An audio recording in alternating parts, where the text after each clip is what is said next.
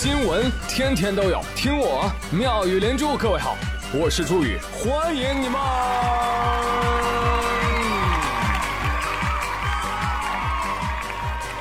谢谢谢谢谢谢各位的收听啦！新年到，哎，谁不希望自己新年能够转好运呢？对呀。但怎么转运，你们知道吗？听好了，划重点。最近上海市松江区人民法院审理了一起匪夷所思的刑事案件，朱某不是我啊，谎称老王啊，我有个泰国的朋友，可以帮你转转运。哟，真的吗？那赶紧的，还等啥呢？怎么怎怎么才能转运？不要着急嘛，我得先联系我这个朋友。哎，你这个朋友不会就是你自己吧？哎，还真是的。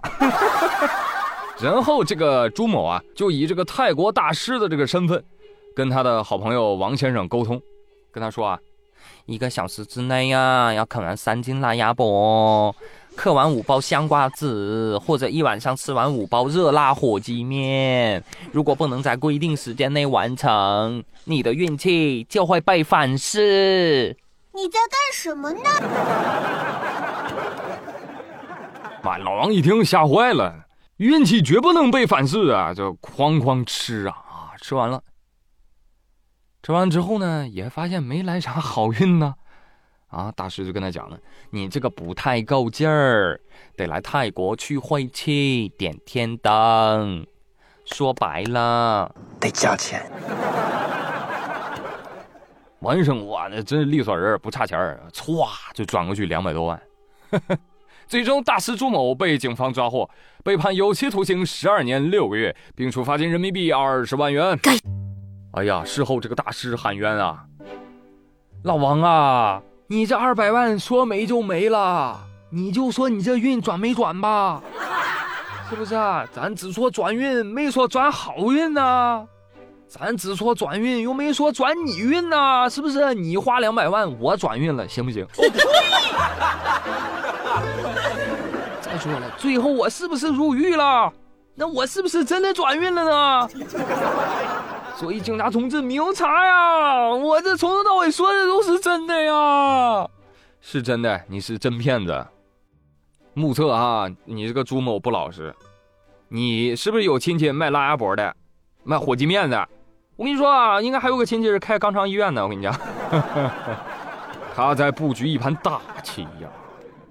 其实你知道你最大的漏洞在哪儿吗？你作为泰国的大使，竟然推荐中国的辣鸭脖，你不应该推荐冬阴功汤吗？你这个就属于表演不到位，人物小传没写好。好了，警告骗子们啊，骗财也就算了啊。请放过受害人的肛肠，谢谢你们。年底了，很多人都蹦跶出来了，间谍也比较活泛。呃，前一天某滨海城市国家安全机关就接到了群众李某的举报电话。喂，哎，你好，我要举报呀，我的房子租给外国人了，但我发现那老外从来不住，但是屋里啊就老是发着绿光。情况很可疑，你们来看看。经过调查，借助专业设备，能够远距离观测到小区对面的某海军基地。该基地承担我国多项重要的军事任务，而这些泛着绿光的设备，正是境外间谍情报机关布设的窃拍窃照的设备。最终，国家安全机关迅速采取行动，成功的斩断了境外窃取我国军事机密的黑手。而举报人李某也因此获得重大贡献奖励，是不是五十万呢？我的天哪！很多网友看这个新闻之后眼都红了，不对，眼都绿了，到处找哪儿发绿光呢？然后用雷蛇鼠标的玩家瑟瑟发抖。哎，该说不说啊，这个举报人李某真的就就很有警惕性，对吧？你这要换做我，我以为是股民在开线下交流会呢。哎呀，您那绿的，你也绿啊？啊，我这也绿，我这绿一整年了。哈哈，希望国安紧急调查一下啊。王胖说：“哎，那我楼下发廊那个亮红光，要不要调查一下？”啊，可以，哼，那个打幺幺零就行了，归治安民警管，好吧？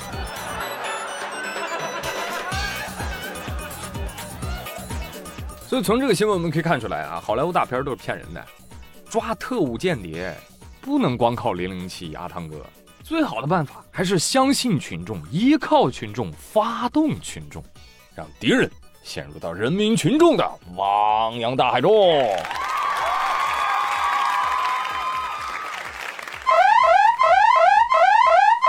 来拉响一则健康警告啊！最近美国黄石国家公园。一只鹿的尸体在十一月份的时候检出了一种高传染性的软病毒，一些科学家对此提出了担忧，称这种致命脑部病毒可能会传染给人类。其实之前在北美、加拿大和韩国的鹿身上都曾检测出这种病毒啊，有人将其称之为“僵尸鹿病”，因为这种病它会改变宿主的神经系统，使动物流口水，然后跌跌撞撞，出现明显的茫然的神情。这种疾病对于动物来说是致命的，没有治疗方法或者是疫苗。相关机构称，每年大约有七千到一万五千只感染僵尸鹿病的动物被吃掉。所以，美国疾控中心呼吁人们在吃肉之前对捕猎到的动物进行检测。朋友们跌跌撞撞，一脸茫然，流口水。你想到了什么？没错，就是《釜山行》。起初。大家以为《釜山行》只是一部电影，后来，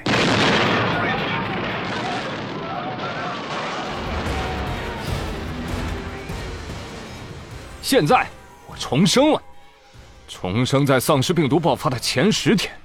这一次我要带着空间系异能疯狂囤货，好在这末世之中生存。欢迎收听《重生魔修》，开局捡到一颗僵尸星球。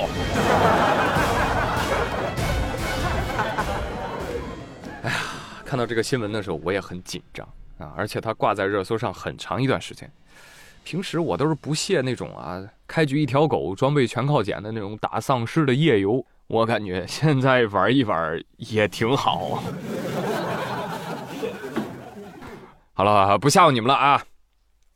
这个新闻里面的核心关键词“软病毒”，大名鼎鼎的疯牛病就是软病毒的杰作。